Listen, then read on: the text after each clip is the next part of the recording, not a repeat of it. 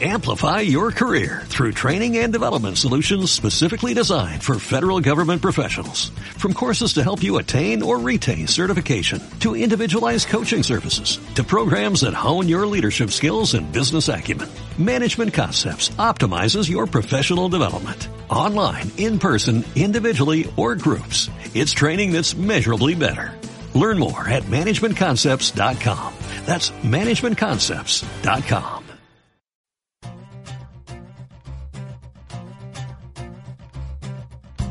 Oportunidades laborales.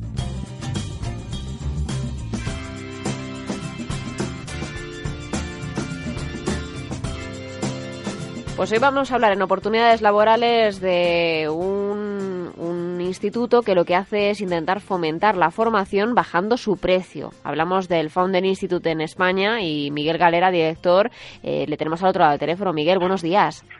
Buenos días. Estamos muy pendientes de esos programas de emprendimiento femenino y, de la bajada de precios que están llevando ustedes a cabo para fomentar la formación eh, a un buen precio, porque en, en, tiempo de crisis todo lo que podamos ahorrar eh, y, y, al final invertir en nuestra formación, eh, no cabe duda que hay que hacerlo. Sí, desde luego que sí. Nosotros intentaremos eh, en lo posible aportar el granito de arena para que la gente no solo venga a formarse, sino que pues aprenda un poco de nuestra filosofía, que es intentar ayudarles a, a llevar a cabo negocios eh, como se hace en, Silicon Valley y sobre todo una cosa que, que finalmente es algo que falta, que es obligar a la gente a que termine constituyendo su, su compañía. Es decir, nosotros no solo vamos a querer que la gente venga a formarse con, con bajo nuestra formación, sino que además les vamos, entre comillas, a obligar o animar a que, a que salgan en, después de cuatro meses de formación con su empresa constituida, ¿no? Que salgan con su, con su, empresa constituida y que no tengan miedo tampoco de, de, arriesgarse por esa apuesta internacional, ¿no? Porque yo lo que veo sobre todo los emprendedores es que algunos tienen todavía como muy arraigado su, su eh, espacio de confort, ¿no? Y de ahí no quieren salir.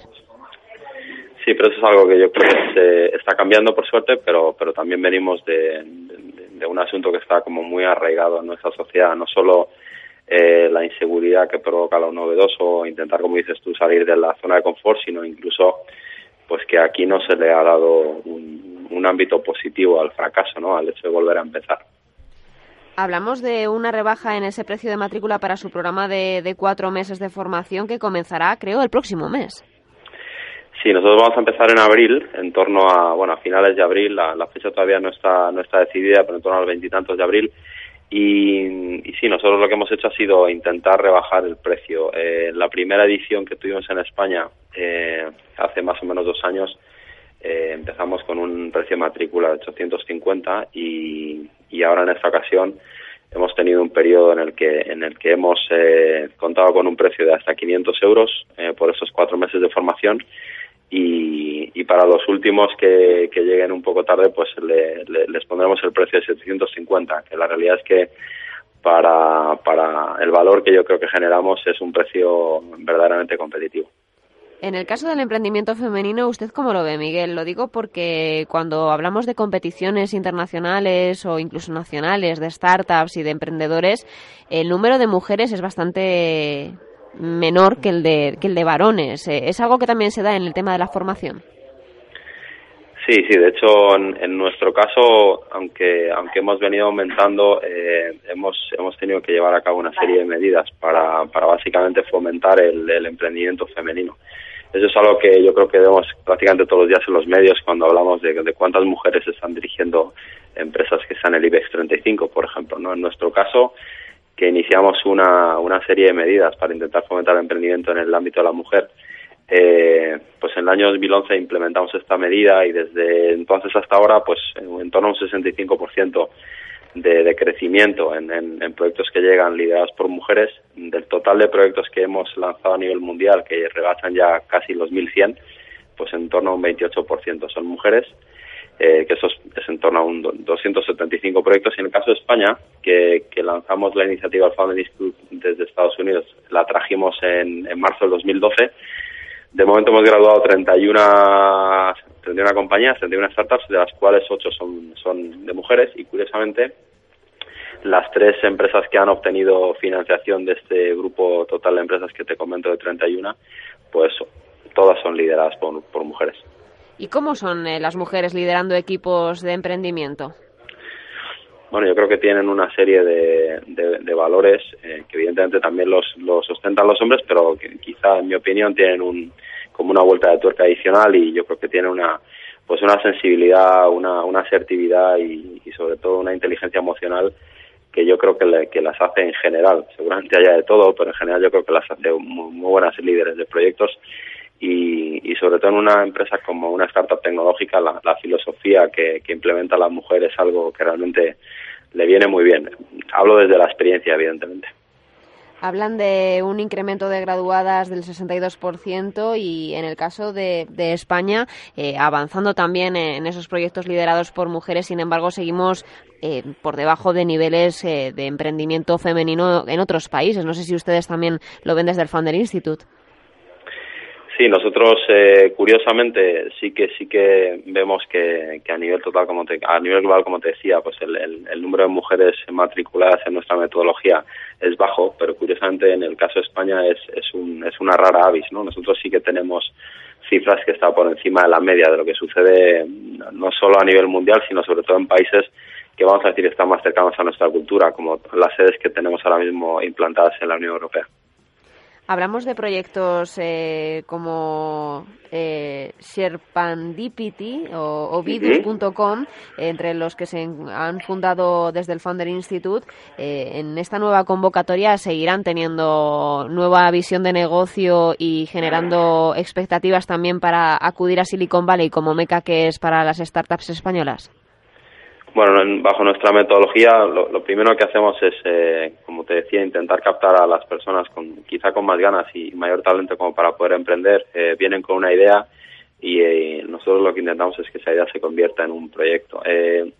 sí que además somos una plataforma global que intentamos que los mejores proyectos de cada ciudad, estamos ahora mismo en 55 ciudades del mundo, pues, pues puedan tener una especie de de, presentación o de gala eh, global eh, y una exposición que se, todos los años suele tener lugar en, en San Francisco. En nuestro caso, lo que pretendemos son básicamente dos cosas, ¿no? Que las empresas tengan tengan sentido y que, y que perduren en el tiempo. Y, de momento los proyectos que has mencionado, pero son son dos de los ocho, como te comentaba, pues eh, de momento siguen hacia adelante y, y algunos eh, la verdad que están teniendo bastante notoriedad incluso hasta más allá de nuestras fronteras, en, Latinoamérica en concreto.